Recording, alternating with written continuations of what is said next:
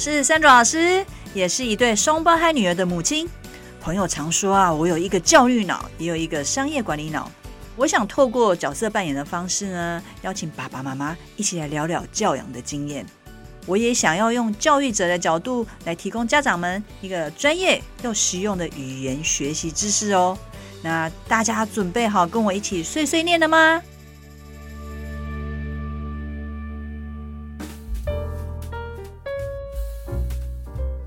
三如老师的语言学习教养碎碎念频道呢，在今年的四月一号开播。选在愚人节上线，绝对不是一个恶作剧哦。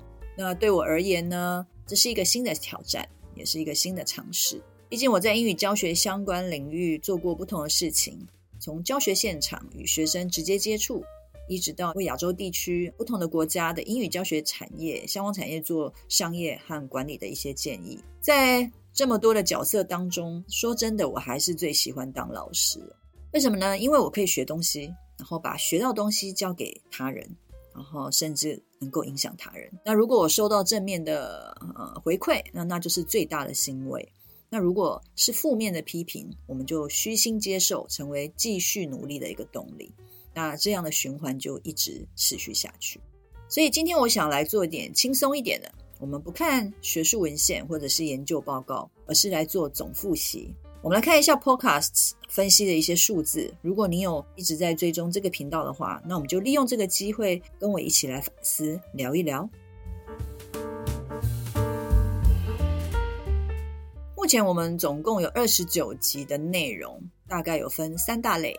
第一类就是所谓的 Cognitive Development 心智发展，第二类是 Parenting 教养，然后再来就是大家很关心的 Language Learning，就是语言学习。这三大类当中呢，被下载最多的是心智发展相关的内容。可见呢，我们大人们对孩子这种美妙的生物呢，其实是想多了解的。不过单集下载最多讲的是阅读，那其实是我个人很喜欢的一个主题呀、啊。再来，呃，听众下载的一个时间呢，大概都是早上的十点到十一点，还有下午的四点到五点。刚刚简单的分析结果，不难预测到家长常问的问题里面，其实也分三大类。那其中教养啊，还有语言学习是最受欢迎的。另外，其中还有一类是跟时间管理有关哦。那教养和了解孩子心智发展其实是相辅相成的哦。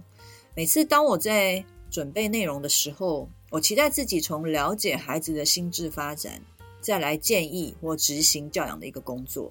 再来，刚刚提到了集数下载的时间。哦，大概都是午餐还有晚餐前的准备时间为主。我猜我们主要的听众应该还是妈妈们，感觉是利用准备餐点的时候听的。那如果我们有爸爸听众啊，我们要给爸爸一个赞哦，因为教养已经不再是妈妈一个人的工作喽。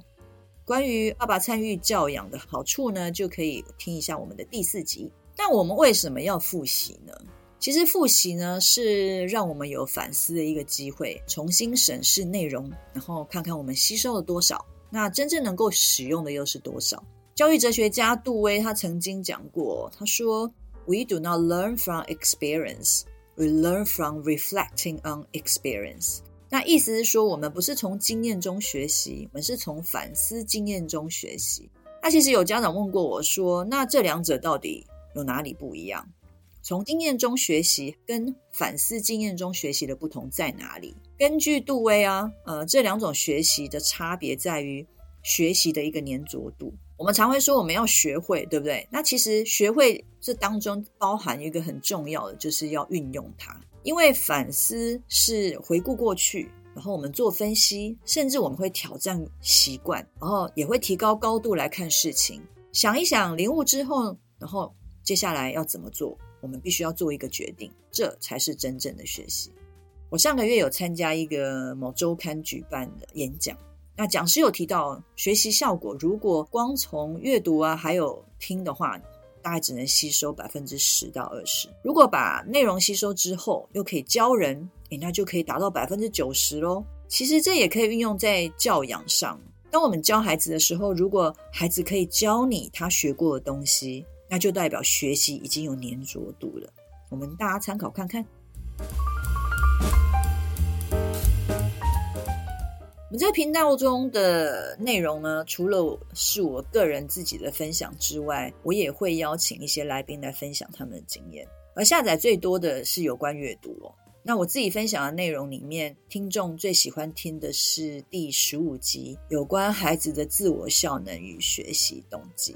其实这蛮有趣的，因为我之前在做师资培训的时候，有很多老师对学习动机这一个议题是很有感兴趣的。其实第十五集这一集呢，一方面我在阅读文献的时候呢，希望能够再一次复习所谓什么是自我效能，同时我也在不停的检视自己的孩子。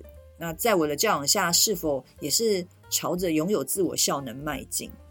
因为我认为，如果孩子拥有强大的自我效能，不但能独立学习，其实这样我就省事了，让他们自己学。除此之外呢，在看事情上面也会比较正面，会有成长的思维，就是所谓的 growth mindset。现在孩子在面对的环境啊，跟我们以前已经很不一样了。除了要面对自然环境的变迁之外，透过网络可以做的事情也越来越多，所以孩子要面对的，不管是正面或是负面啊，也越来越多。所以我认为培养孩子的自我效能才是一个正向的面对。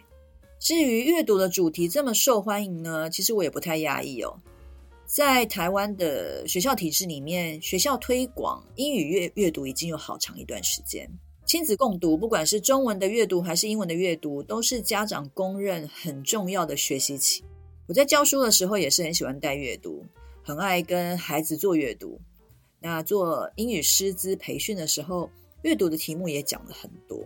因为阅读做得好，读多对语言学习的全面发展是有很大的帮助，对孩子的逻辑思考也有很大的帮助哦。如果希望孩子在阅读上面，啊，能够喜欢阅读，那家长其实自己也要以身作则。我自己本身是很喜欢阅读啊，我书其实不离身，就算放在包包不读它也没有关系。我比较担心的是，想看书的时候，我手边没有书。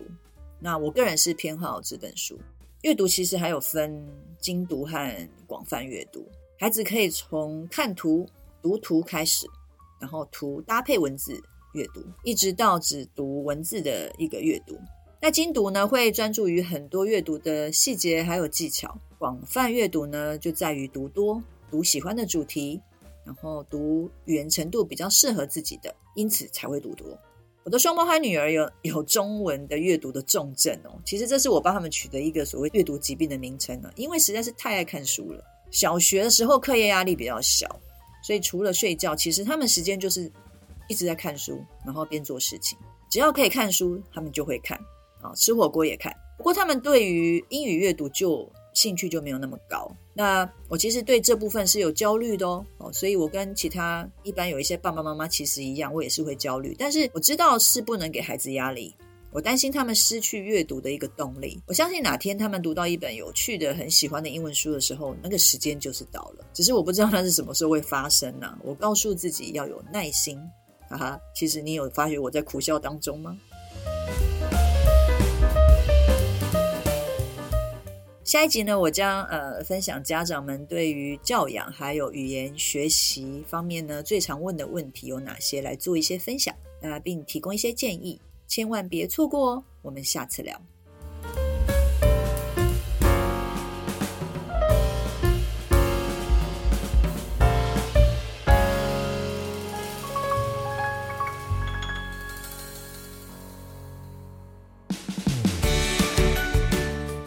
这是 Sandra 老师语言学习教养碎碎念频道，由环宇家庭为双语宝宝网站所制作的内容。